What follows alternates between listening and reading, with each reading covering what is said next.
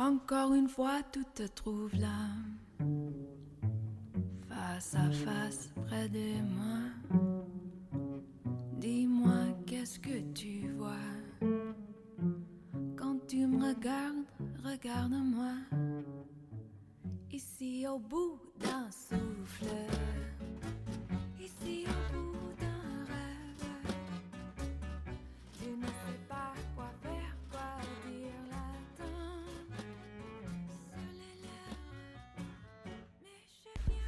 Hello，大家好，这里是北曹新的一期节目。然后我最近好勤劳，两天之前才录了一期，但是最近的那个社会热点太诱人，所以我们就又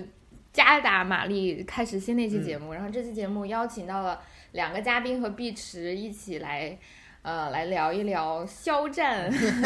引起和同人肖战粉丝和同人圈引起的这个大战，然后两位嘉宾也是很有意思，一个是呃粉丝圈，他不是肖战的粉丝，但是他是在粉丝圈内部做过呃做过一些工作，对资深粉圈人士。然后另外一个是之前就上过北曹的嘉宾，是我的师妹，然后呃她之前就写过关于粉丝文化的嗯文化研究相关的论文，然后在上一期节目里就就给我做了一一系列的科普，然后大概现在一年多了，我们就再次把他 请回来，然后看看 肖战这件事情本身，然后呃，碧池、玉然和微微，我们就按照这个顺序来跟大家先做个自我介绍吧。Hello，大家好，我最近是听，我觉得我的头发以指数形式增长的碧池，特别想剪头发。嗯，Hello，大家好，我是玉然，呃，我我又来了，然后这一次呢，其实，呃，也是觉得这个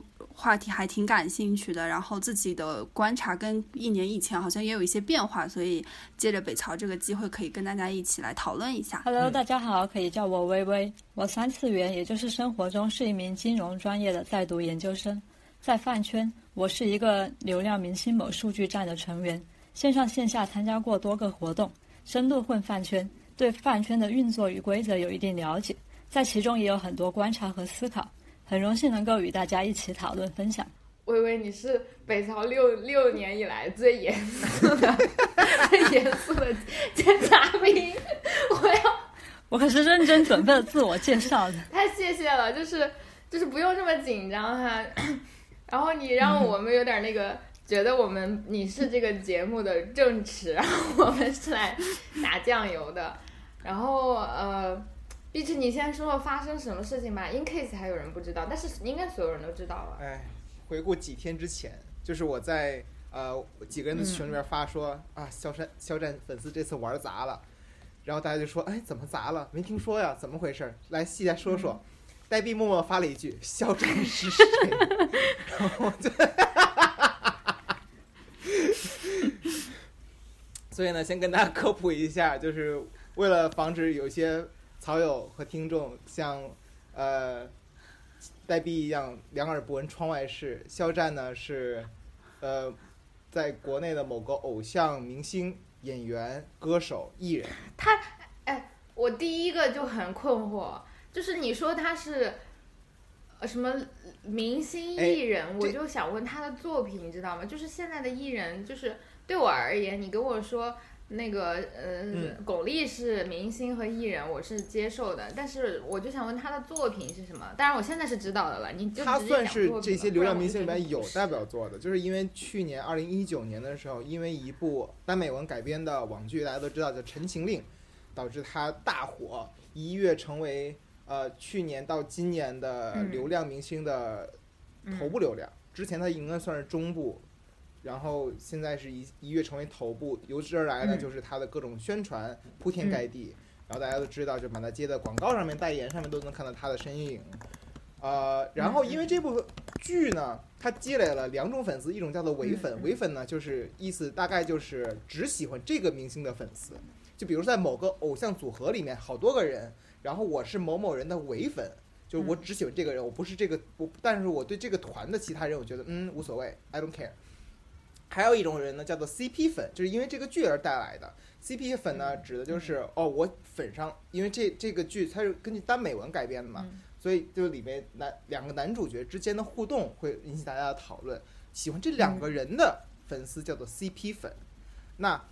或者说喜欢这两个人在荧幕中的形象的，这两个人之间的嗯 chemistry 的粉丝叫做 CP 粉。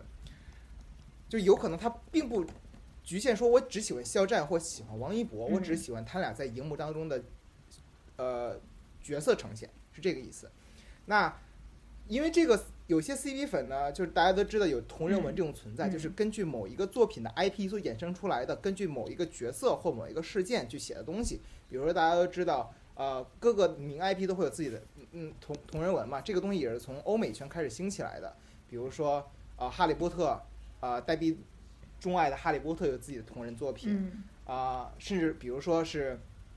《哈利波特》的作者，他写的那个《神奇动物在哪里》，都可以称之为说是哈《哈利波特》这个 IP 的同人作品，对吧？那有这样的同人作者，就开始连载这样一名一篇名叫《下坠》的小说，在各个平台上面。其中有一个平台呢，是被称为全世界最文明的，同时也是最大的同人文平台之一，叫做 AO 三。这个平台的创始人之一，他也曾经因为创建这个平台，因为倡导了这样的一个呃去中心化的、平等的、公平的、开放的创作氛围，而被雨果奖颁发了这样的一个奖。呃，然后这样同人作者把这个下坠呢，嗯在国外的平台放放在了嗯 AO 三上面，然后同时国内的放在 Lofter，应该是网易旗下的一个这样的一个平台吧，我印象中是，但我也不确定。啊、在这个这个小说呢，就是根据说这两个人就是两个角色，而且好像直接是以肖战和王一博的真名出现在这个小说里面。王就是肖战在里面扮演一个女装大佬，在红灯区呃接客，嗯。然后爱上了王一博，就这样的一个爱情的故事，呃，是一个耽美小说，同时里面有一定的关于呃性爱的描写，因为这件事情被呃一些肖战的伪粉发现了，就开始集体攻击这样的作者，就说这你这个是传播色情，我要为了我家正主去保护我家正主的名声，所以开始号召其他的粉丝动员加入到举报的行列当中，对这样的一个写手和下至这篇文章进行举报，导致写手不得不更改 ID，平台也下架了相关文章。但是他们并不满足，并满足的原因在于他们认为这是平台的问题，所以他们开始在中国的某某官方平台上面。复制 AO 三的链接，同时上传一些所谓的证据，开始觉得说 AO 三这个平台有传播呃色情和暴力，呃这样的作品的嫌疑，开始对他进行举报。由此，在二月二十九号，AO 三平台在国内的官方网站正式被封禁。此之前呢，有一个大战叫“二二七大战”，什么意思呢？就是二月二十七号，因为这样的一个对于伪粉、对于其他类型的粉丝的阻击，由此引发了呃 CP 粉和其他甚至是泛粉圈人士的不满，觉得说你这个是嗯没有任何资格去去对于其他的粉丝的喜好指手画脚，开始联合各大粉丝群体，包括呃泛欧美圈的同人群体等等，对于呃这个肖战的伪粉进行联合的攻击，这是他们的第一次溃败。然后由于 AO 三平台的正式下架，使得这件事情愈演愈烈，开始成为一个泛言论圈的集体对于肖战伪粉的这样举报行为的不满。呃，由此牵扯进来了，就是更多更多的群体开始对这件事情嗯进行讨论和争议。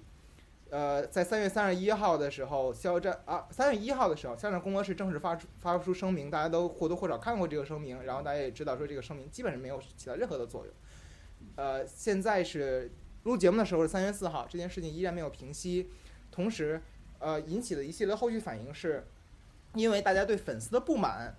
呃，其他的人不管是为呃 CP 粉也好，还是其他的泛粉圈人士也好，还是非粉圈人士也好，开始对肖战本人进行一系列的攻击，比如说在豆瓣上面的呃的对于肖战所参演的各个作品，以陈情令和他去年的大火作品，呃叫什么来着，《庆余年》，开始疯狂的拉低他们的评分，同时在各个肖战所代言的产品和合作的品牌方的官微下面进行留言，说如果你们不下架他的产品，我就要对你取关，我就要抵制你家产品，如何如何。然后一些其他的娱乐圈人士，包括艺人也好，包括一些大 V 也好，也开始加入进来。比如说高晓松昨天也开始发的是声声明声明，然呃也不是声明吧，就是发了一个呃这样的一个东西说。啊，说我不是，我是我是腕儿，不是流量明星，如何如何，包括央视导演哈文也好，等等这样的一个呃呃娱乐圈 KOL 开始加入这样的一个战争，然后至此这个发酵开始以一个一边倒的方式进行发展，这是现在的整个世界的回溯。心好累啊！我想先问，就是微微第一件事情。呃，因为微微微你不是肖战的粉丝嘛，呃，但是我要问一个残忍的问题，你能忍受你的粉、你的偶像被被就写到同人文里？那说实话，我是不大能接受的。你看过下传吗？嗯，看过，就了解一些。就其实一开始我我是以 CP 粉的形式喜欢上我现在爱豆的。嗯，然后其实当时也看过一些同人作品，就也大概知道同人作品的一些形式，就后来转变成了唯粉，然后就后来就觉得再看这些东西，然后对于那个特定的对象，就其实不是很能接受的。就是，哎，我我第一个问题是想问，就是是如何从一个 CP 粉变成了唯粉？为什么有这样的变化？嗯，主要一个方面是因为一开始就是有偏好的，这其实是虽然是 CP 粉，但其实是更喜欢其中一方的。嗯。后来又经过一系列事情的催化，就就就发现自己不是很喜欢 CP 当中另一方，嗯，就转变成了唯粉。然后另一个我想问的问题就是，你你你在两者就是转变从 CP 粉到唯粉转变，然后你现在说很讨厌，就是在拉着你的偶像。就是别人拉着你的偶像做 CP，这种厌恶感是来源于什么呢？就是你觉得说，呃，不不认可说 CP 的另一方吗？还是说你觉得他家在蹭你家的热度？就这种反对的理由是什么？嗯，其实二者皆有吧。就一个方面是因为确实就是了解了对方的一些事情，就觉得自己确实很讨厌他。嗯嗯嗯，然后另一个方面就是确实觉得这个 CP 的存在，嗯，就是是不利于我爱豆发展的。这这确实感觉受益更大的是另外一方。那个等于在这里，我要我我其实就是脑子遇到一个特别大的困惑啊，因为我想在这里说提出一个问题，就是嗯，虽然我对明星不是很了解，但我周围还是有一些朋友，然后我也看到。很多时候就是同人文化、腐女文化或者这种耽美文化，往往是这些明星的起点。就是他们会因为这个，呃，就是火，就打了一个这个擦边球，然后但同时呢，就会成为他们日后，比如说走向呃更大的开拓更大事业的时候要摆脱的一个身份。所以其实我觉得这这已经就是脱离了，比如说我们在这里讲肖战的某一个个人。或者是像微微的呃这个喜欢的这个明星，因为我发现他们都有非常相当的共性，而且这和他们的人格和他们有什么样的作品都完全无关。然后我发现这是一套流程，所以我在这里想问这个呃玉然。就是因为我看到会有这样，这是更像是一个运营方案或者就是造星的方案。比如说刚开始就是靠，尤其是这是针对男明星的一种，女明星就没有这种女女蕾丝情节，就是好像刚开始男男靠大量的 CP 粉，然后这两个艺人在最早期就紧密的捆绑，然后就撒糖，然后然后艺人粉丝其乐融融，而且这个时候他们两个肯定是不那么火，比如是在就是一些比较小的圈子或者比较小的平台发布他们的作品。嗯，但是当这个吸粉或者呃已经有了一定的势力，或者呃 CP 粉趋于饱和之后，这个剧播完，然后两个人就要进入一个所谓的提纯阶段。我真的觉得对明星的物化就是这些词语，但是我就这么说，因为大家都明白我的意思。于是就像刚刚是微微说到的，本来是 CP 粉，然后变成了两个艺人中的一个伪粉。其实我也能理解两个艺人他的。这个呃，名他的事业不可能是终生捆绑的，然后各自出独立作品，然后这其中就会有比较，就有的会条件更好，有的会条件不好，呃，这也很正常，所以就会出现一个就是分裂或者呃离开的过程，或者就是所谓的撕逼过程。然后有些情况下，我往往看到就是这个时候本来是和睦的状态，然后就变成了撕逼的状态，然后于是就开始呃就是互相撕，然后就会有这种胜利。之所以我意识到这一点，是因为我我比较身边有个很亲近的朋友，他曾经喜欢黄景瑜和许魏洲，然后他们是从上影里演一对男孩，然后后来就是非常明显有一个其中一个演员，我我也不知道是谁，因为我从来不关心他们两个，就已经进入了主旋律电影的拍摄，而且非常成功。对，呃，然后另外一个人就我不知道他是干嘛的，然后从那，对不起啊。后来我发现朱一龙和白鲤鱼也是一例，但他们对我而言就是像陌生一样，我也没听过。然后这次到了肖战，叫，《镇魂》吧，镇魂镇魂镇魂是不是这样的作品？对。然后肖一战和王一，肖战和王一博，肖一战和王一博，What's the difference？反正 对不起，对不起，就是就是《陈情令》去年确实很火啊，但是我都不知道。总之就是我发现这其实是一个，就是就是一个运营方案，就是一套流程。然后所以这里面就是会有一个呃反黑、控评、刷榜等等等等。然后这时候就我们就让那个呃嘉宾和专家呃玉然来介绍一下你理解的这个过程，嗯，好吗？好，其实刚才说的这三部我也完全没有看，但是我一直有看他们整个舆情的动向。我自己感觉是这样的，刚才你也说了，其实他们在出道的过程当中是有打擦边球这样一个过程的。其实这就已在某种程度上已经说明了，他们日后必须要做一个切割，不然他就没有办法得到更多的一些平台或者资源。这个是可能是在现在的。这个娱乐环境当中，他必须要去做的一件事情，他从一个比较呃巧妙的方法入场，那他要站稳更更大的一个根基的话，他他肯定要跟以前的一些可能会违法或者违规的一些东西做一些割裂，这是第一点。然后哎，我想在这里插入一个小问题啊，就是跟这个紧密相关，嗯微微也可以来回答。一个男明星他他一开始就不不不以 CP 嗯形象出出现，可以吗？其实是可以的吧，嗯，是可以的，还是因为很多是自己那为什么出的。现在这么多人还是要这样呃，一个是刚才你举的三个最重要的例子，他们本身他们的作代表作，他们火的作品就是因为耽耽美文学改编的作品，所以他们在剧当中自然而然带着这样的一个 CP 倾向，所以就是在后续宣发过程当中，嗯、我觉得应该也是艺人方自己主动或被动的，也就是被迫先以这样 CP 方 CP 的方式去进行宣传。那其他的其他的流量艺人，就比如说传统流量艺人，像杨洋、李易峰，还有归国三子，我反而没有听过他们有什么 CP 粉一类的称呼。其实也可以这样理解，就是当两个人一起出现的时候，它可以引起的话题是远远多于一个人出道的，而且加上这些文本本身，它早期就在一些网文圈呀、或者说互联网上，它已经有一些知名度了，再加上两个真人的这样的一些互动，可能其实在话题量上、网络声量上，要比单个人的出道，我觉得会多很多。所以其实这个方式是比较容易引起，比如说所谓的圈内的一些小爆，然后甚至说可以有出圈的这样的一种现象的。对其实我觉得，就刚才刚刚才玉人提到一个概念，我觉得也是现在很多的那个粉丝也在争论的一个概念，就是自己家偶像到底有没有出圈。就出圈这个定义，就是两位是怎么看的呢？这都到底什么样才叫做出圈？嗯，其实我我自己对这个定义也很模糊，就感觉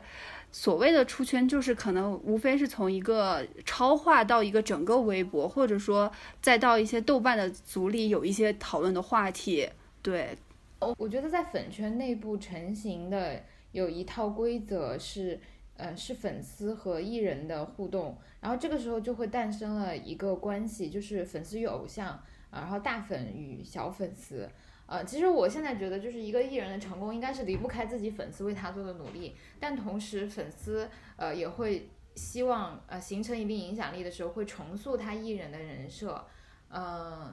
你们觉得会有这样的现象吗？尤其是我觉得这个例子在肖战的案例中显也是非常明确的吧，就是因为很多人会就是我因为在这一次肖战被呃很多创作圈的人来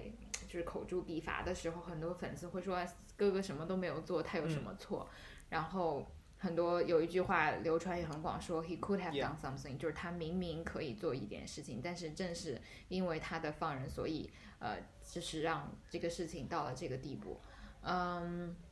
所以你们怎么理解粉丝和偶像的关系？和如果一个明星他已经有像肖战这样有很大影响力，然后他也肯定会有专业粉丝，就是那种拿工资的粉丝。然后我觉得这个就是对我而言是神奇的国度。呃，可以请微微来讲一下专业粉丝的工作有哪些类型，然后都要做些什么，然后他对嗯粉丝明星的流量和明星的工作会有什么样的影响？然后你们之间有什么样的利益关系的绑定？就是这种大粉一般可以分两种，一种是工作室从上至自下派下派下来的粉丝，就一般都是职业粉丝。然后另外一种就是嗯嗯。粉丝群体内部自下而上选出来的大粉，就前者这种职业粉丝在流量当中是比较少见的，嗯。然后他们一般就会出现在，嗯比如说女明星、女一些演员当中，他们就在粉圈内部可能就会提前曝光一些代言，或者就是一些新的影视资源，然后流量这边嗯嗯，就成为大粉，一般都是自就是从小透明慢慢被捧上去的，然后就一般来说，就是就是流量这这边是不会有工作室派来的脂粉的，就脂粉就是职业粉丝的意思。就如果被其他如果其他家知道这一家有脂粉，这就叫就会被说成是工作室和粉丝私联，就这种是不被允许的存在。就如就所以就是成为这种流量群体当中的大粉，就是充分条件是就是要有时间，然后其次是需要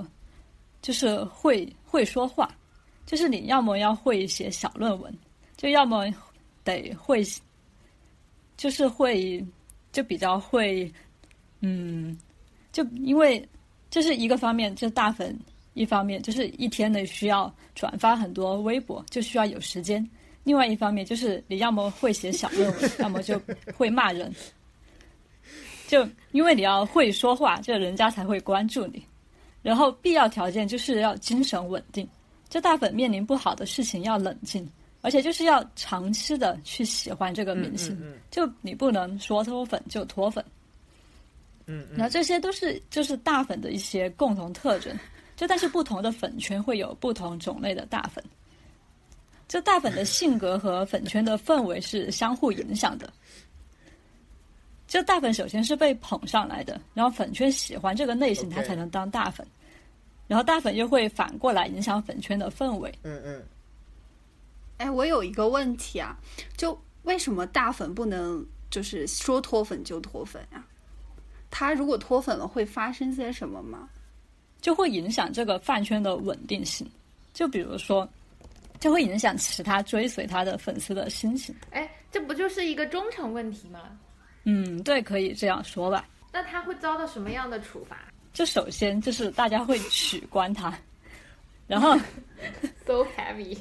然后就是就可能就会有其他的一些粉丝，就是、就是还有一个去问题去骂他 diss 他。OK，还有一个问题就是，如果说像某一个大粉他的脱粉，会不会引起他所带领的这个粉圈的某个小团体的秩序的混乱？就比如他引导的某一个，就是大家去刷数据也好，去呃刷流量也好，这样的一个层级关系的混乱。嗯，一般来说是不会的。就你刚才说到的，就是就那些他带领的小团体，就是这些，就一般来说我们就称之为腿毛。啊啊！哇，好多学术用语啊！啊，好专业。对，然后就是就是大就是腿毛的意思，就是说就是就像就有点像这种这个大粉的粉丝，然后但是一般来说是就是这种情况是不允许存就不会存在的，因为会有其他的大粉、嗯嗯或者其他的粉丝来引导这一群人，就因为毕竟在饭圈当中就是。正主就是大家偶像的利益才是至上的，哎，那你们一般会怎么？嗯，大概就是大粉他的一个粉丝量大概会在怎么样的一个数嗯级上呀？嗯，他就是他首先就是不同、嗯不同流量，就不同不同层级的明星，他的大粉的粉丝数量是不同的。就越红的明星，大粉的粉丝数就越多。然后哇，就比如说一个就一个顶级流量的粉丝，就是就大粉，可能他的粉丝数是五十万到一百万，比十八线明星还要多。然后嗯 嗯，就就肯定他的日活是没有这么多的，就是可能一天的点赞量会有一万左右。呃，到这里就是想要问接下来一个问题，呃，因为这一次是就是所谓的肖战出圈，就是让我这样的人都听了，他毕竟还粉丝呃大量的举报，然后导致又有一个嗯创作平台被抢，呃，然后。呃，我觉得这件事情其实是一个非常有有意思的互动，并且它引来了很多极端的问题。就是当时看到还有举报的人是粉丝，然后翻墙控评的粉丝，然后呃导致还有什么人去自杀。我记得好像是那个有同人文作者是呃 claim，但我不知道他有没有真正做哈。就是所谓追星丧失理智和集体无意识和这种就是就是堪称有一定数量级和现象级的同党伐异，呃，在粉圈就是让我这种圈外老年人觉得很很惊恐。呃，并且也是对年轻人或者粉圈内部熟练运用一套现在的呃两套规则运用在一起，这是让我觉得最恐怖的集资本和政治的力量。就是大家一方面会明明白这个流量的玩法，呃，就帮他打榜啊，嗯这是显然很非常资本的，就是呃，嗯嗯包括带各种各样的货是吧？呃，但另外一方面就是当遇到不同的声音或者他们不喜欢的时候，他们就会有运用举报，就我所谓的呃制度设计的恶，呃，这个时候我就会呃出现一个非常很危险的问题，就是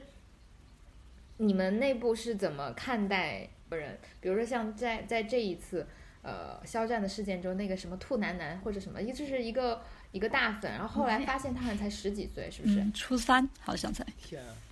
哦，巴南区小兔赞比，然后他是呃整个事情把大家的整个矛头拉到这篇文章上，并且他集结了粉丝战队的火力，然后呃让这个事件就是对就清洗同人文文学。呃，可以这样。然后他提出来了一个问题，其实也可以在这里和大家讨论，就是文学创作的自由可不可以建立在对别人形象的侮辱上？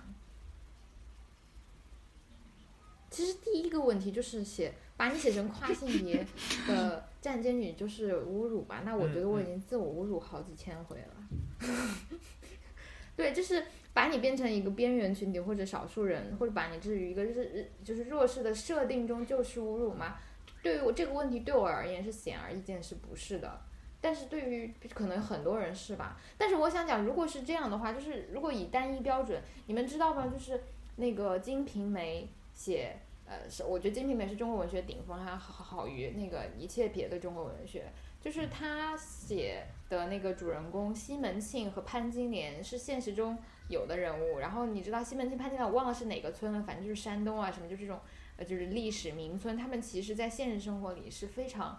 有名的一个就是良官，就是对百姓非常好，然后他妻子非常贤惠，就潘金莲这个现实人物非常贤惠，以至于后来呃兰陵笑笑生还是三国，反正就这人物就在中国名著里，反正随便用嘛，就整个中国文学其实就是大同人啊，《三国演义》就是《三国志》的同人文啊，然后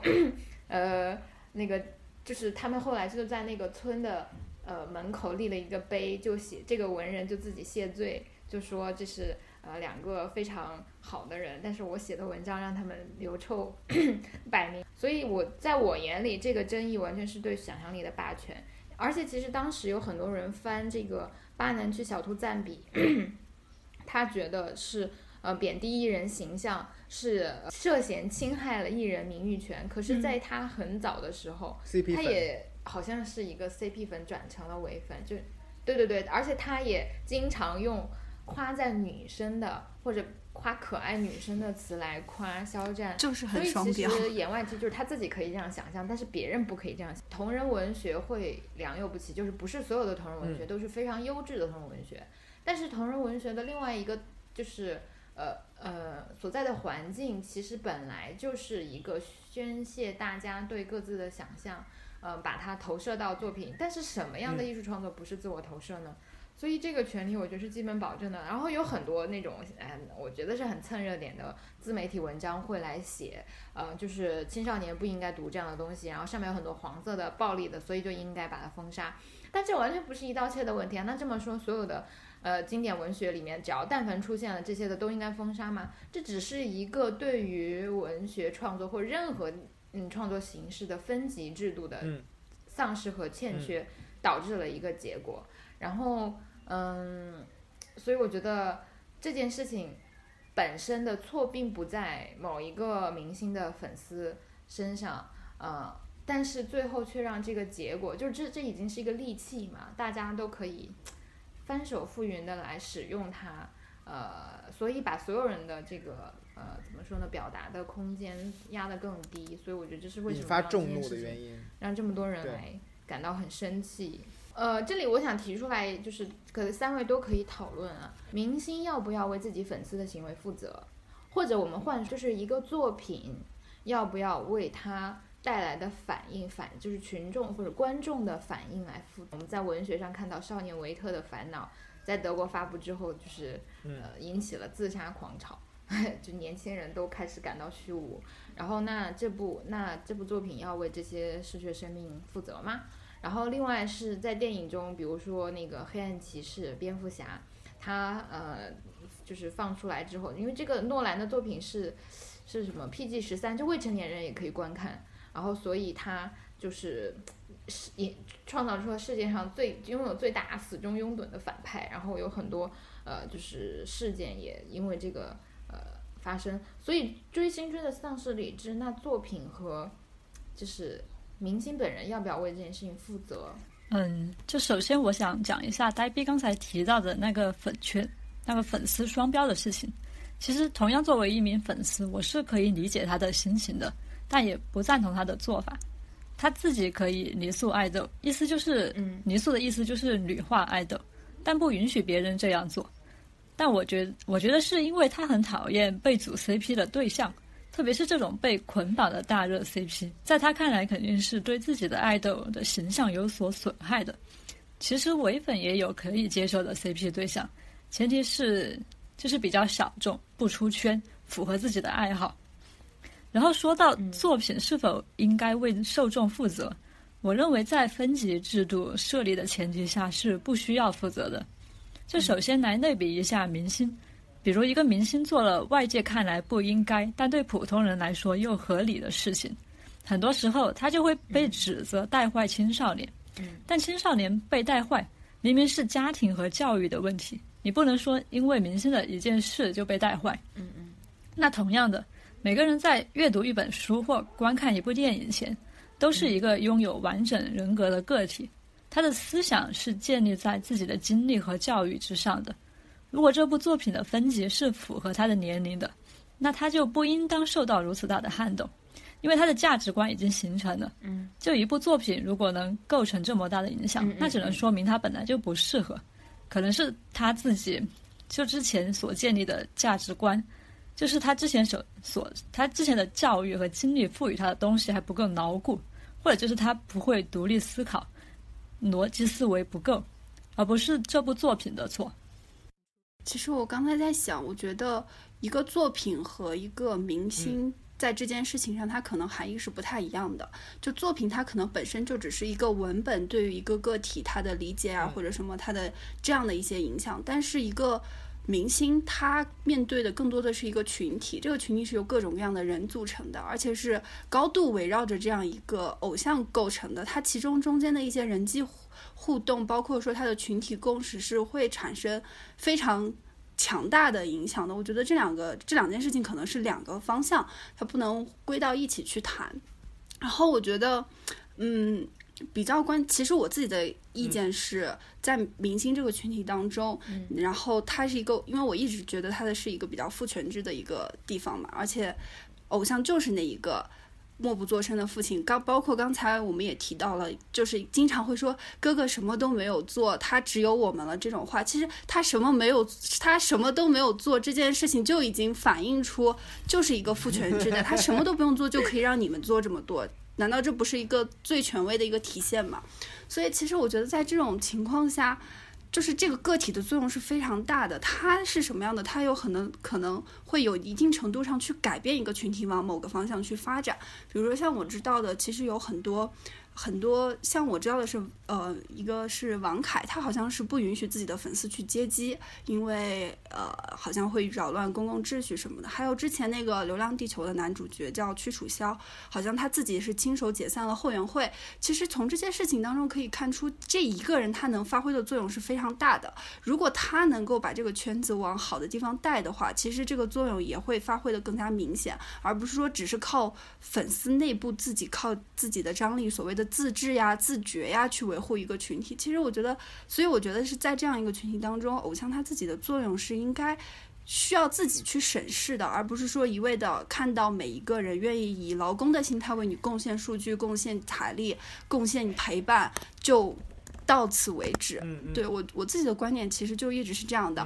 然后为什么还有这个观念？就是我觉得很纳闷儿，就是比如说，如果你的粉丝做了非常多好的事情，比如说在这次疫情当中。啊，集资呀、捐款呀、物资到位这些事情上做的特别好，你偶像就愿意享受这个盛名，说我的粉丝是最特别好的，这种好的称呼你是愿意享用的。但是当你的粉丝犯了错误的时候，你为什么就不出声了呢？我觉得这一点可能就是就是也是我自己觉得粉偶像是要为自己的这一个忠诚圈子负责的一个原因吧。在这个基础上，我想就刚才玉然说到那个观点，我想提出一个一个一个问题，就是我们。在某些程度上，可不可以把偶像明星视作资本下的产品？其实我觉得现在的逻辑就是这样子的。实际上，在资本运作当中，它就是这样子，更偏向于一个商品的逻辑再去运作。它要有自己的人设，要有自己的团队，然后要用资本的方式去参与各种什样什么的逻流量逻辑、数据逻辑之类的。我觉得现实已经是这样了。嗯，在我看来，就是明星是可以分为大概两类的。一种是靠粉丝吃饭的，另一种是不用靠粉丝吃饭的。就是靠粉丝吃饭的，就包括我们熟悉的流量明星和就是靠粉丝打头选秀出道的艺人。他们需要粉丝去应援、去买代言、做数据打榜，因为很大程度上他们资源的好坏就取决于粉丝数量的多少。然后另一种不需要靠粉丝吃饭的明星。就比如刚才玉然提到的屈楚萧和王凯，他们就是虽然就他们一般都是普通的演员和歌手，他们虽然也会有代言，但不需要粉丝特意去买去晒单。然后他们的资源好坏也就也只取决于公司是否捧他们和他们自己的实力，就跟粉丝关系并不大。这对我而言是新的知识点。微微，我想问一下。那个你，你觉得那如果是只是看作品，比如说我看了《陈情令》没有关系，但是我成为了肖战的粉丝之后，我已经加入了一个集体，你觉得这个集体会对你粉丝这个身份会对你的行为有影响？就在我个人对我个人而言，就是我认为粉圈的身份和三次元的身份是应当完全割裂开来的。就是我在粉圈，我就是一个普通的粉丝，我会打头，会做数据，然后我。就是我，我喜欢我的爱豆，然后我的三次元，就我生活当中，我就是我就是也有我自己的身份，我的职业，然后我的教育经历，嗯，然后这这二者是就是就是可以没有什什么重叠的关系的，然后就在粉圈，就是你享受到的就是一些虚荣，就我也不就也不会把它带到生活当中来，然后同样生活当中的就是一些就可以就哪怕。优越感也不会带到追星当中来。我有一个问题，你觉得粉丝他的个人生活跟他的追星的呃这样的一个身份是可以被分割的？那从你的经验或者你接触到了你的粉丝群体当中其他人，你看没看到过有些人是在你眼里面都会觉得他们过分狂？嗯，其实，在我所在的饭圈来说还好，因为我所在的就是就是差不多是一个已经比较成熟的饭圈了。但如果会有的话，我是就我是会自己去提醒的。然后，因为在我看来，就是粉圈是一个高度自治的社群，就是里面每个人都应该尽到自己的责任，就去把这个地方建设的更好。还有一个问题就是刚才你提到说，呃，就是有些大粉他们的其成为大粉的一个先决条件就是他们应该有足够的时间去转发这些信息，或者去进行一些呃言论或者流量的一些推动。那这个问题在于，呃。就是你所知道那些大粉，他们是以什么群体为主？是以学生群体，还是说以某从事某个领域职业的人为主？就才才使得他们有这样充足的时间，能够完成他们的自己粉丝内部的 KPI。嗯，就就首先第一个主要的群体就是大学生，然后其次就是就是一些比较就是空闲时间比较多的工作。比如公务员，还有老师之类的。然后我就想问，这些工作都是被怎么组织起来的？它有什么等级、什么职责，并且其实它是有经济关系的嘛？呃，那我微微要是可以的话，能不能就你知道的或者你了解的，来给我们介绍一下这些一系列的操作？嗯，我就以我所在的饭圈为例吧。就其实每个饭圈都差不多。就粉丝组织，首先可以分成三类：嗯，后援会。功能组和站子，其实除了后援会以外的粉丝组织都可以叫站子，但我就分得更清晰一点。嗯，后援会可以分成官方后援会和地方后援会。官方后援会是唯一一个可以直接与明星工作室对接的粉丝组织，其他站子要是有事，特别是生日应援需要用到明星肖像，或者做明星某个线下活动的应援。都需要通过官方后援会和工作室对接。官方后援会名义上会管理所有的粉丝组织，有新的粉丝组织要开，也必须和官方后援会报备。然后地方后援会就是各个地方的组织，就一般是一个省或直辖市开一个后援会。这地方后援会主要就是做应援，然后管理那个地方的粉丝群。功能组意思就是会专门负责一方面的数据或任务，就比如说，嗯，一些反黑站、微博数据站、打头站、抖音数据站、B 站数据站之类的。什么是打头站？嗯，打头站就是专门做打榜和投票的站子。嗯，然后就站子又可以分成图站。应援站和公益站，图站就是指拍明星图的站子。这图站一般又包括前线和非前线。这前线就是跟明星公开的行程，会拍机场图、拍活动的图。就我们所知道的站姐，就一般指的是图站的前线。非前线就包括站子美工，然后还有站子的文案等等。就应援站都是，就是一群人开一个站，集体做应援。就包括就是我所在的饭圈，之前有一次就是做生日应援，就是一个站子花了一百多万。然后公益站，顾名思义就是专门以明星粉丝名义做公益的站子，就他们会定期组织一些线下活动。其实还让我挺震惊，所以你来介绍一下你理解的其中的是谁在受益，就是这个经济体系里，然后这个终端的。就 balance sheet 就是收入和支出到底是羊毛出在哪里，然后最后是谁薅了这个好处？对，哦，对，就首先就我想说明一下，就是粉丝组织和明星工作室之间是没有经济往来的，就粉丝做应援都是花了自己的钱。哦，那我想问那个芭比男男兔，就不是什么赞比，是他和肖战有往来吗？就是他是纯粹出于自己的，呃。道德不是他的感感情，所以他就是那个巴南区小兔赞比。那他做这一系列行为，纯粹是出于他的个人感情倾向。对我认为他就是出于自己的感情倾向，就是感觉就他们大粉都是有付出精神的，而且就基本都是为爱发电。就其实大部分就大粉能成为大粉都是有原因的，就他们都是自下而上一点点积累粉丝就相当于是被大家选出来的，就要能接受你，你才能让你当大粉。就拿我认识的我所谓的饭圈大粉为例，就是其实我是很佩服他们的，真的非常有能力，而且有责任感。然后一些小事也能看出来，他们就非常的耐心，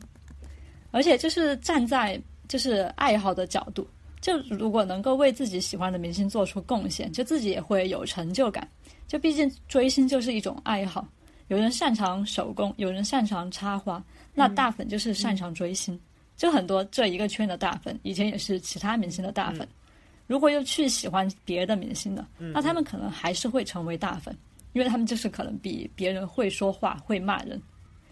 然后就再到粉丝社群的角度，我觉得大粉也起到了非常关键的引导作用，就他们会引导饭圈的风向。就比如说在明星被黑的时候，会稳住大家的心态。然后再回到就是呆逼之前提到过的，就是粉丝经济到底在收割谁的这个在收割谁的利益这一点上，就我认为就是粉丝经济收割的是心甘情愿的粉丝，然后是资本在受益。这资本就包括明星经纪公司、杂志社、代言商，还有一些电影、电视剧的投资公司。然后就一个方面是，这其实粉丝都知道，就是明星在干什么，然后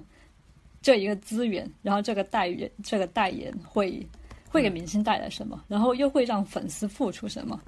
然后在资本受益，这怎么解释呢？这一个方面是直观的销量，在销敲定代言和杂志的时候，明星团队都是会协商的，比如说这个杂志要就限不限量。然后限量的话，就是要卖出几万本，或者就是一个代言，就是买到，就比如说买到五千份，然后就解锁一个福利什么的。然后在其次另一个方面就是粉丝自发的宣传，就因为粉丝就就粉丝就会自动的去宣传一些这个明星的代言，或者就是他一些影视作品。还有就是明星本身也是经纪公司一个重要的产品。这也是他们的一个相当于印钞机吧，就他身上也是背负有资本的，比如明星经纪公司就会跟其他大平台签订了对赌协议，就保证几年的利润要达到多少，然后经纪公司肯定就会用全力去捧这个明星，然后就在我看来，就是现在就对于很多公司来说。这明星只是一个产品，就只要有厉害的团队，不管自身条件怎么样，都能包装营销出来，就线上线下都能营造出它很火的样子。就热搜数据都是可以买的，然后线下也可以通过绿色通道，比如送票什么的，来营造出它很火的样子。就所以其实就就我个人而言，我还是比较喜欢真实的明星。我其实还是真的很就是长见识。因为我看到那个 GQ 的文章里，我觉得去追星是非常有成本的。这个成本就是钱，因为他们会根据机场，他就会买当天最便宜的机票去到那个。对，就是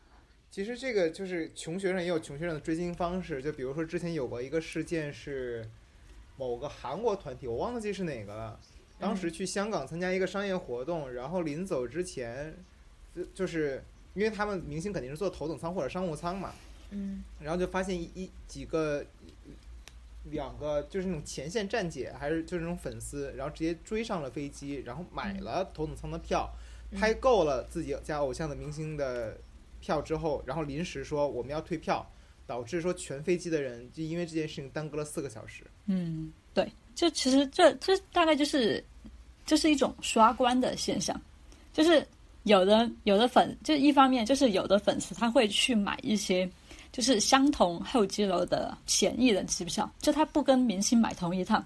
然后就进去之后在候机厅拍够了，然后又出来。然后还有一些粉丝就是会跟机场那边的工作人员，就是就是帮就联系好，然后把他就给钱把他放进去，然后就让他去候机楼拍照。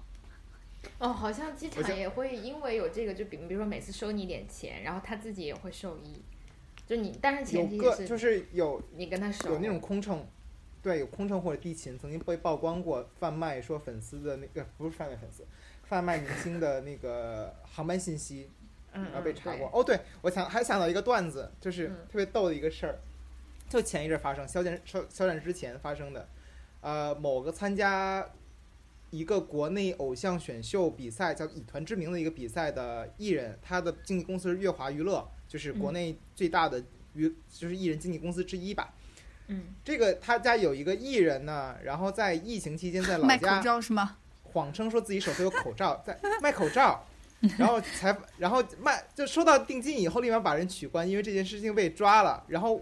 就朋友圈流传一个段子，就说有人贩卖说探监资格，就说他家的粉丝花花二九九、三九九就可以获得首席探监资格和听证资格。绝了！哎，然后我还想问的一个一个问题，就是还是关于经纪公司的一个问题吧，就是经纪公司在很多这种粉粉丝行为上面，他们态度是怎么样的？就是他们跟就是刚才那个微微说到，呃，有明星后官方后援站这样的存在，经纪公司的人潜入到粉丝群体当中这样的一个存在，就是明星跟经纪公司之间的关系是怎么样的？就是如果说呃，明星呃，比如经纪公司会因为粉丝的某些产呃某些行为产生不满之后，他们会直接去跟后援会或者说跟某一个站子进行直接沟通吗？或者说反过来，如果说粉丝不满意经纪公司的某些行为，他们在什么？他们有任何渠道去直接跟经纪公司进行对接，去发泄自己的不满吗？嗯，就就我个人认为，就是在爱豆利益为第一的前提下，就是粉丝组织和工作室是可以平起平坐的。然后粉丝组织要接受工作室的指导，然后工作室也应该受到粉丝组织的一定的监督。对，但是这这只是理想情理想状态下的情况，就就我不得不说，就现在明星组织和工作室的关系，在现在内娱的大环境下，就基本是割裂开的。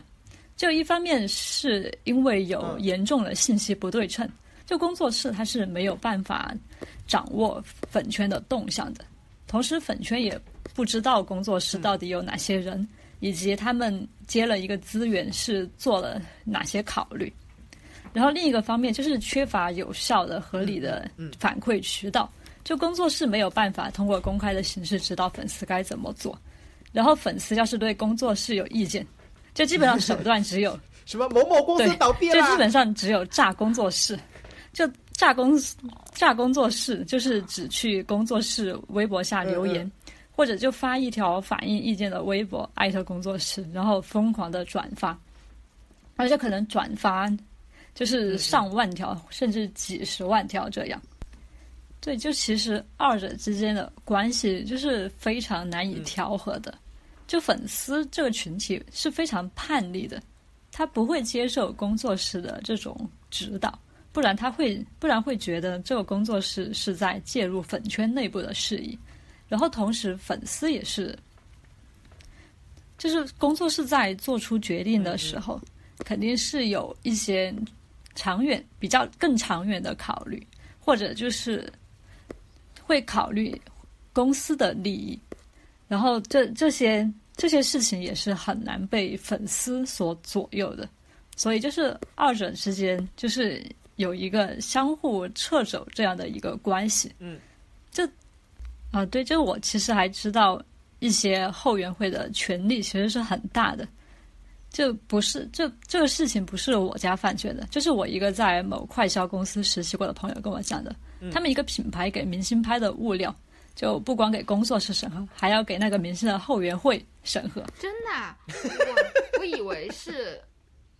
你因为你知道吗？我以为就像校友会一样，就比如说就是就是 P 大校友群，然后有很多，然后各个地方的啊，然后各个级的呀，然后其实那个就是这个群的群主是和比如说校友组织是有联系的，所以我觉得我我以为它是一个非常垂直的且充满着服从感的。就上下级的逼了。接下来想问玉然几个问题。嗯对对，因为呃，我们讲了这件事情本身，然后也终于学习了这粉圈内部是怎样的。但是，嗯、其实对于不追星的人而言，他除了是商业经济利益上，更可以看到粉丝文化对我们的公众文化和公众对对话带来的影响。嗯，就是呃，之前大家总是喜欢用为爱发电去形容粉丝吧，就觉得他们免费的网络劳工，然后不断的打头做数据做得很好。但是其实这件事情上最明显的，真的的确是要靠一些仇恨或者说呃对立来团结内部。然后甚至说这种团结最终达到的一个效果，我觉得刚才我们也提到了，就是说要表现忠诚，就是要通过这些事情表现我对你的爱，或者说我对你的这种崇拜，以及你的这个正统地位，然后我就愿意，那我怎么样通过这个因恨发，就是这个因因恨发电之后，我要团结彼此，那我就要找着就找到对象要去狙嘛，对吧？狙击这些对象，然后他们其实，在能力或者说权力不到位的情况下，就很愿意去主动去依附更高的权威，所以我觉得举报就可能是这个状态下利用比自己力量大很多的力量去肃清对手的一个手段。我觉得这个其实，在最近的这些呃报道当中，其实还是挺多的，大家都愿意用这种方法去解决问题。嗯而且还有一个问题就是，其实权威可能也愿意用这种方法去收编更多的群体，就比如说，呃，很多年之前，呃，就是那个团团，他也会找一些流量明星去代言，然后让更多的这个中小学生呀、青少年去，呃，把他对他的认知加强。其实这是一个在现存的这个体系之下一种非常微妙的手段，我觉得。然后还有一个就是，刚才最开始我们聊到大粉的时候，其实我就还，呃，那微微说到一点还挺挺让我觉得就是有意思的，就是说。最后，如果他要是脱粉了，他会怎么样？他就说会，大家会取关他，或者会去骂他，就感觉取关这个动作在粉丝大粉这里头变得特别重要。就这个粉丝量好像也挺重要的。就是其实这反映了，我觉得是反映了一个问题，就是如果我从一个小透明慢慢慢慢做到一个粉头，我在这个过程当中是在追星没有错，但是这个过程对于我这个个体来说，获得的东西是什么？我的权益是什么？我获得的关注什么？我的心理变化是什么？以及我的话语权的变动是什么？还有我的这个整个个体的流动是什么？我觉得这都是可以值得再去讨论的过程，讨论的内容。就是可能追这件这件事情就不仅仅是追星了，也是个人在这个过程当中获得什么的一个很好的体现。然后就是还有一点，就是我自己的观察，就是我觉得现在，呃，饭圈的话术过于一致，嗯嗯就是他们这个圈子里那套呃语言就非常的趋同，或者说意识形态非常的趋同。比如说去年、前年杨超越的时候，大家就会说那个偶像就是要贩卖梦想呀，你的业务能力不行，那你就废物，然后。就会说各种各样这样的话，其实他们的语言说出来都是非常非常一致的，所以我自己也越来越发现，其实真的去不断的跟粉圈里的人聊，你可能聊出来的东西都是一模一样，且不加反思的那种内容，就是大家可能。这呃，大家可能说到的东西都是被规训过的，或者说被同化过的。然后这个其实也是在呃学术圈里可能也是有一个词叫做话语箴言，就是说它的这一套话语体系是会被规训的一个套路的叙事。大家在听这些话的过程当中，也要去批判的去听。然后我觉得自己在做田野的过程当中，我觉得这一点也是越来越明显，就是大家说出来的话都差不多，然后意识形态也差不多，价值判断也差不多，都是这样子的。对，然后。还有一个问题就是，我觉得这件事情到后面其实有一点以暴制暴了，就是肖战的粉丝去投诉、去举报，那接着就是路人呀或者别的圈的人，那我也去投诉肖战的品牌方，比如他代言的这些东西，如果你这就是肖战代言的，那我就不买，怎么怎么买？就是大家现在对抗争的手段越来越简单粗暴，就是我们都来露肌肉，都来举报，然后这个事情我觉得就发展到后来就感觉有一点点。嗯，就是不是很好了。我感觉大家就没有一个理性讨论的空间，而是用直接用更加权威的方式去对抗它。可能就是这也是现在这个环境当中大家缺乏一些公共空间讨论的一些表现吧。我大概的感受就是这样。嗯嗯，刚刚这个玉人说的这些，我觉得非常好。就是我对这件事情非常警惕以及极度不适的原因，就是年轻人表现出来的这种恶意，就是他们。一方面深知，呃，资本的呃要求是用流量，包括去代言，包括等等。但同时，另外一方面，他们也深知政治规则和这个暗礁在哪里，然后他们嗯、在两个手段之间都非常熟练的操作的同时，却不不对自身的文化具有反思性，然后同时也不会来通过很人文的、很人性的来看待这件事情。就很多人也讨论，就是明星或者流量明星就是个工具人，就是个纸片人。嗯、包括在这里面，我觉得，嗯、很多时候我们做粉丝经济研究啊，或者舆论研究时候，没有看到一点，就是也是刚刚玉然我觉得讲的特别好的，就是大家的、呃心理的这个心智变化，因为最本质的而言，我觉得这是一个非常类似于造宗教的过程，它真的是通过精神满足，比如说你在呃精神获得，或者恋爱的投射，或者你的这个就是幻想来满足自己，然后它也非常具有就是、嗯。呃影响现实的力量，不论是改变经济的我对你做的投入，还是我们现在看到的种种现象，但是。但但在这一方这一方面，这个方面的背面，就是我觉得我们现在的精神生活和公共生活的空间是非常小的，所以年轻人他不去参加一个这样的呃事情，他不去呃加入这样的事情，他就真正就无事可做了，因为他的其他的空间，我觉得是非常呃小的，所以他被反逼到呃只能参与这件事情，才可以去实现他自己的身份认同。才可以和这个世界发生更紧密的联系，嗯，才可以获得更多的成就感和和这个成就我。想补充就是关于身份认同的，就是这是是我觉得比较危险的。人类不管是哪个国家的人类也好，我们在青春期的时期，就是在这样的一个荷尔蒙剧烈分泌，然后我们从一个幼儿状态走向成人状态的一个转折时期，我们都急需要从外界获取信息来完成个人的一种身份转变和个人的身份认同的完善。但是在我觉得在国内这样的一个粉圈文化的背后，就是我们对于这样的身份认同的完善缺乏足够的外界力量的支持。比如说，我们的教育当中，我们缺乏对于性别教育，比如就性别教育的性别性向教育。那就比如说，像很多的 CP 粉，他们支持这样的男男 CP，、但是你要说他们是真的是 LGBT 的群体或者 LGBT 文化或者是平权运动的支持者吗？我觉得也不是吧，不能混为一谈吧。第二点就是对于阶层的定位，我们在中国有这样的阶层定位吗？我们中国愿意支持这样的阶层定位吗？好像也没有吧。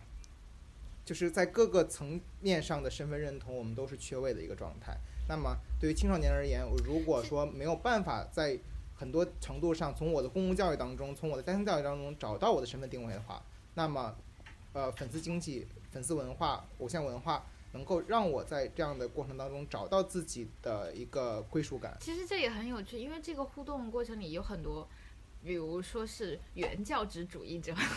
就是对于粉丝的原教旨主义者，就是嗯、呃你是这样的，你就永远要这样。然后另外一些是呃调和主义吧，对吧？比如说我的心态有所变化，但同时也有另外一些是嗯，嗯比如说我们看到。这种忠义之举，我对你要保持忠诚，然后我要向你证明自己的价值，呃，我以前觉得这些知识就是只是圈子里，但这次暴露出来的其实就是我们看到粉丝文化是如此具有政治色彩，然后其实它，嗯，是让我看到其实很多人性的阴暗面，或者是我们在呃其他事件中很难触及到的一些微妙的化学元素在里，在这里就就呈呈 显示了出来。对，呃，其实就是有我看过一个一个叫呃一个微博吧，他讲他比喻说，其实嗯、粉头更像是一个民选领袖。呃，就是通过他自己的努力和他的付出，呃，粉丝把他选出来作为就是一个群体的行为代表，他为自己的行为负责。呃，这就和我们在 政治生活中，就是呃，因为什么样的 policy 选推选出来的政治代理人是一样的。呃，所以其实这种割裂，嗯比如说偶像和这个粉头的割裂，甚至普通粉丝和粉头的割裂是不存在的，因为呃，这是意义上是一个复杂的互动和互相的选择。而在不同的呃粉丝策略里嗯。有，比如说呃调和主义的、折中主义的，呃也有比如说要要求纯洁度的原教旨主义的和要呃就是通过自己的忠义之举，包括对外的攻击，比如说刚刚我们就是微微讲到非常有趣的是，呃，后援会和工作室之间的种种关系，其实它就是那个有一个君臣，你明白关系吗？就是对，呃，说是君君就是言外之意就是大臣的权利已经压过了政政治正统的权利，然后他在呃对迫害或者反诉这种人设的时候，也带来了呃一种嗯对有意义的互动吧，或者是出格的干预行为。然后嗯、总之这些其实我觉得是让年轻人 以另外一种方式参与这种政治生活非常明明显的这个现实了。我觉得这也是为什么呃这件事情绝不限于某一个娱乐明星，或者绝不限于娱乐娱乐工业自身。呃，这也是我们要警惕，就是这一代年轻人在他们成长过程中缺失的一个部分。对，就是我想说一下，现在大众认知当中的偶像与粉丝之间的关系，大部分还是觉得偶像是凌驾于粉丝之上的，然后粉丝对偶像的这种关系主要就是崇拜和追随。但是在我看来，现在二者的关系已经有所改变，就是粉丝就开始掌握了更多的话语权，然后也会。就比如说有了更强烈的一些窥私欲、控制欲嗯和权力欲。我家哥哥不能谈恋爱，对就窥私欲很好理解，就是因为爱豆离自己很远，但又总是想知道他在干什么，对对，然后同时也衍生出了私生粉这个概念。就是过度接触那个过度侵入偶像的私生活，就比如说甚至说跟到他的酒店里边这。同时，控制欲和权力欲差不多，就是总是希望自己的爱豆能够朝着自己预设的方向走，就像是把爱豆当成自己的私有物，当成一个洋娃娃，就不要做出一些脱离自己预设的事情。这其实哪怕这种事情对于普通人来说是很合理的。就粉丝一方面用金钱来绑架爱豆，这很好理解，就因为爱豆是需要粉丝花钱的，然后就我给你花钱，你就应该听我的。特别是对于那种选秀靠粉丝打头出出道的爱豆，另一方面又用道德来绑架爱豆，觉得自己为明星付出了这么多，我为你做数据，为你辛辛苦苦去现场应援，你就应该听我的。然后就同时就是因为粉丝有了金钱和时间上的投入，就希望啊，对我突然想问，你怎么看睡粉行为啊？嗯 嗯，对，就就像股东一样，就希望爱豆给自己回报。嗯嗯这回报一方面指爱豆就是要营业，就营业就是指他要有作品，就至少要在微博上发自拍分享生活。就另一方面，就要求爱豆要有出息。对，就比如说要多几个好的代言，然后要有好的影视资源，就这些在我看来都是控制欲和权力欲的体现。就现在。爱豆已经，就现在粉丝已经把自己就当什么是就可能把爱豆当成一种投资，就自己就像是他的股东一样。嗯，我刚才听微微讲，其实我感觉，呃，就特别特别有道理。然后我感现在又有一种想法，就是觉得其实忠诚是，呃，维持这个群体内部的内在秩序的一种方式。但是对于每个粉丝个体来说，的确，我觉得这种权力感是特别重要的一种动力和来源，就是他们愿意去把自己的意志强加在别人身上，然后把就甚至会有一种那种老母亲护犊啊、护崽的那种心心态啊产生。我也听过这个词。对，嗯这就是大家都会就是把自己的一些想法通过一个对象让他来实现，嗯，就是有这种心态的出现。然后还有一个就是我在今天就是我们之前聊的时候就听听他讲的时候，我就感觉粉丝内部当中还有一个问题就是到底谁在代表谁？就是大家都觉得我是肖战的粉，但是又有莫名其妙的人可能用来代表我，就是这种身份的错乱。就比如说他们会把一切跟自己不一样的人都。都归为黑粉，而不是肖战的粉。就但其实可能在群体内部当中，大家的观点呀什么的都不一样。但是在这个内，在这种话题的交错当中，他们都会统一比较简单粗暴的归成黑粉，就是把这个代表的问题就变得非常的模糊。然后我感觉这也是他们群体内部当中张力非常强的一种原因吧。嗯，这不还是就是非我族类，其心必异的基本表现吗？就是明星文化中的民粹。但是黑粉也是真实存在的吧？谁来给我讲解一下？对，但是我觉得他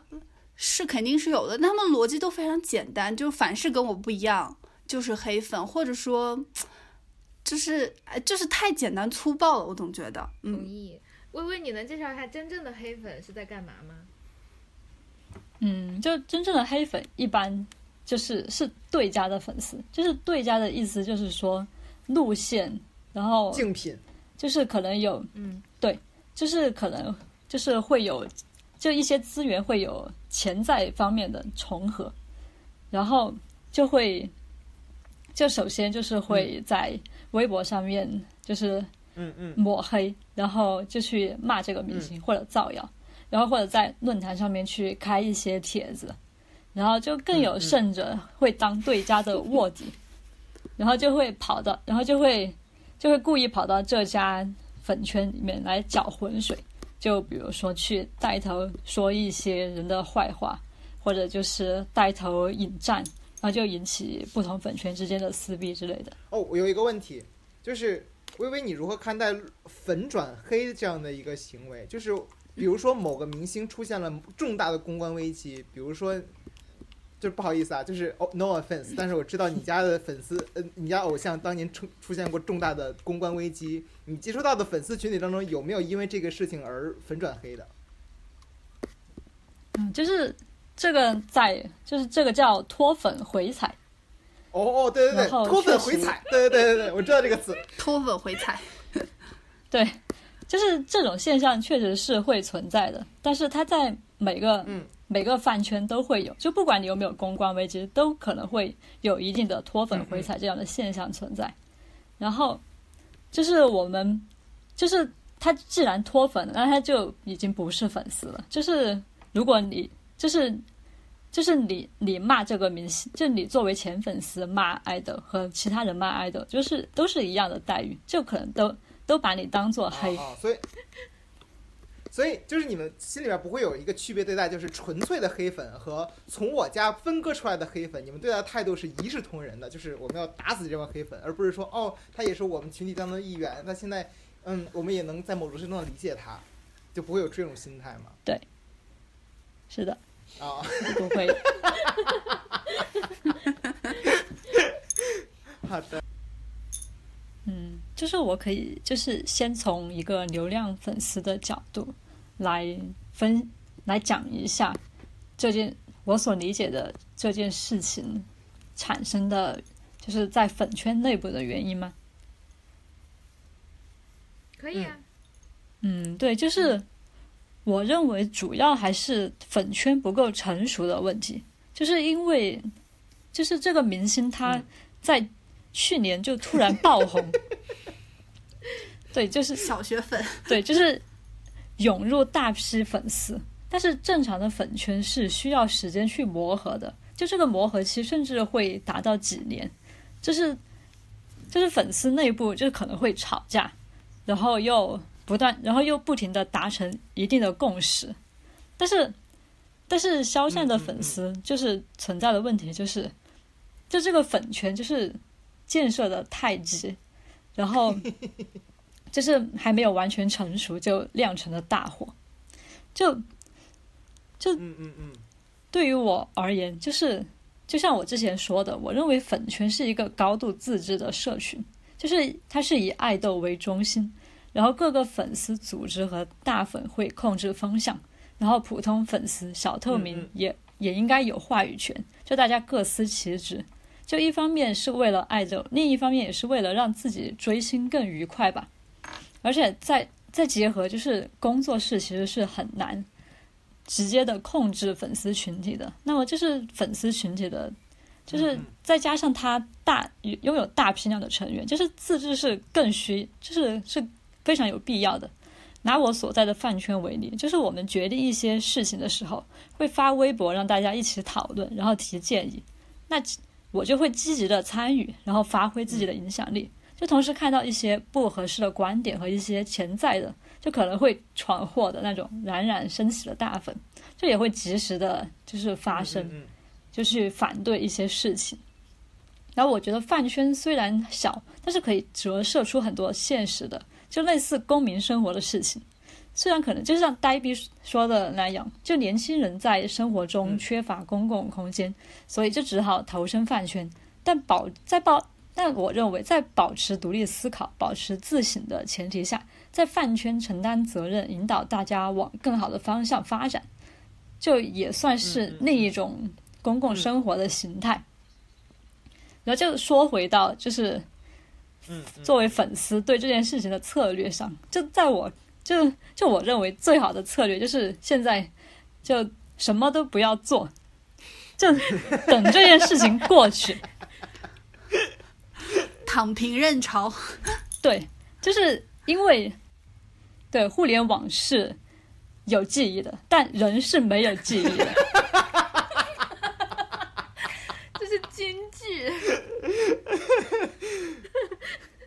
太精彩了！这个微微微微最后的这一段话让我还是非常有安慰的，因为我之前就是这件事情之后看了两篇文章，其实是站校站的，然后下面有就是可能是文章本身十几倍的留言，都是在哭诉自己委屈，在在讲自己哥哥怎么怎么样。然后我当时就一个看法，就是粉丝内部铁板一块，就没有反思和成长能力嘛。但看来不是这样的，呃，以及我觉得可能确实有很大一部分群体就是意气用事的青年。然后我想到自己年轻的时候也犯过错，所以觉得，哎，就这样吧。这期节目就这里，然后非常非常谢谢微微和玉然，这是我觉得质质量很高的一期讨论。没有啦然，后也在节目最后欢迎大家来做北曹的股东。欢迎大家写我们三个人的同人文。来给你们当大粉。然后尤其谢谢微微和玉然，就是他们的 contribution 很多，帮这种老年人扫盲，然后 好，那就那就这样，拜拜。拜拜。